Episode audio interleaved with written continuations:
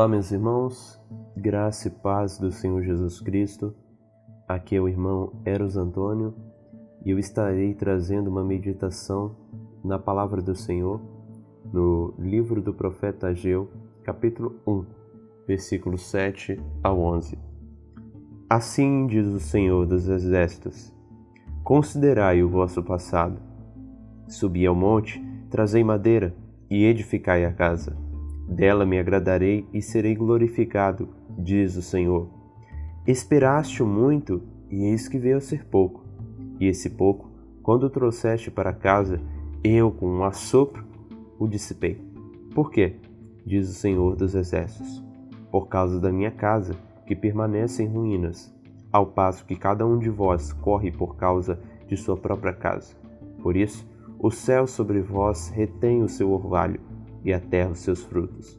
Fiz vir a seca sobre a terra e sobre os montes, sobre o cereal, sobre o vinho, sobre o azeite e sobre o que a terra produz, como também sobre os homens, sobre os animais e sobre todo o trabalho das mãos. Os judeus, por providência divina, estavam retornando à sua terra, a Judá, a Jerusalém. Eles precisavam reconstruir o templo do Senhor, onde a presença de Deus se manifestava e onde o próprio Deus era adorado. E eles começaram a reconstrução do templo. Porém, por algumas oposições que sofreram, eles desanimaram e, por um decreto do rei, eles pararam a construção, a reconstrução. E de maneira nenhuma retornaram. Antes, foram buscar os seus próprios interesses, cuidar cada um da própria casa. E é nesse contexto que Deus levanta o profeta Geu para exortar o povo ao arrependimento, a reordenarem as prioridades e voltarem a reconstruir o templo, colocar Deus em primeiro lugar, ao invés dos interesses próprios.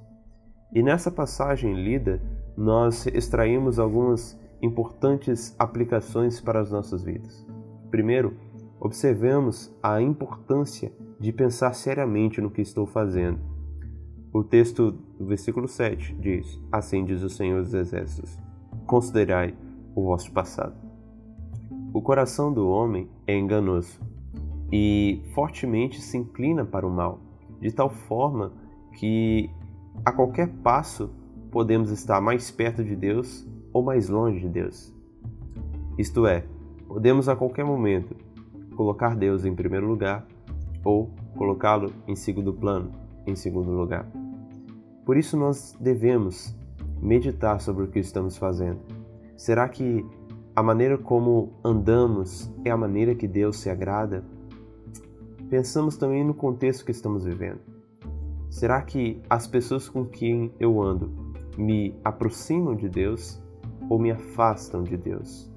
É claro que nós só se aproximamos de Deus, espiritualmente dizendo, através da mediação de Jesus Cristo. Mas as más conversações corrompem os bons costumes. E é necessário nós pensarmos sobre a maneira como estamos vivendo, meditar sobre a vida que temos levado. Em segundo lugar, Observamos o versículo 8: Subi ao monte, trazei madeira e edificai a casa, dela me agradarei e serei glorificado, diz o Senhor. Aqui, Deus revela que ele se satisfaz com a obediência do seu povo e é glorificado por ela. O Senhor nos deu as sagradas Escrituras para serem obedecidas. E quando nós, que dizemos cristãos, desobedecemos a essa palavra, estamos ofendendo o próprio Deus. Mas, por outro lado, se o nosso coração deseja ardentemente obedecer em amor a Deus, ele será glorificado. Deus é mais glorificado quando estamos mais satisfeitos nele, diz John Piper. E é muito verdade. Deus, ele sente prazer, ele se agrada do povo que lhe obedece, cujo prazer está nele. Em terceiro lugar, a lição muito importante para encerrar é que a falta de bênçãos espirituais é resultado da dissoluta busca pelo interesse próprio. Versículo, os versículos 9 ao 11, Deus mostra que a terra não deu seu fruto, os céus reteve o orvalho. Por quê? Deus diz: Porque cada um de vós corre por causa de sua própria casa. Versículo 9.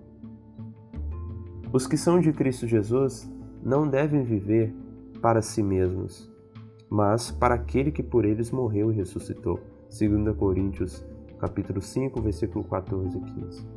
Jesus Cristo disse que aquele que quer seguir a ele deve negar a si mesmo, negar os interesses pessoais.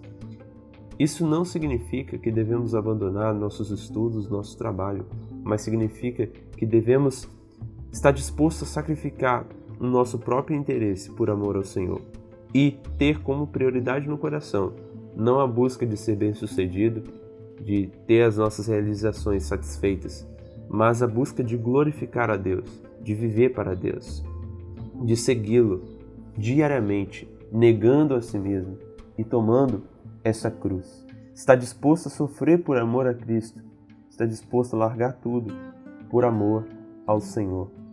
Precisamos viver uma vida de renúncia e devemos renunciar as prioridades do nosso coração.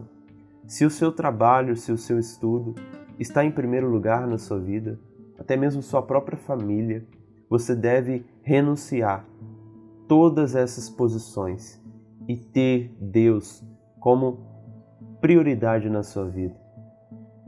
Por isso, devemos nos arrepender de nossos pecados e das vezes que priorizamos o mundo, as coisas seculares, as coisas terrenas, ao invés dos celestiais. Oh, que Deus venha, venha ser o nosso primeiro pensamento quando levantarmos, nosso último pensamento quando deitarmos. Que nossa vida seja uma vida de obediência que manifeste que Deus é o Rei do nosso coração, aquele que reina sobre nós, que domina todos os nossos desejos, todas as nossas afeições e ações.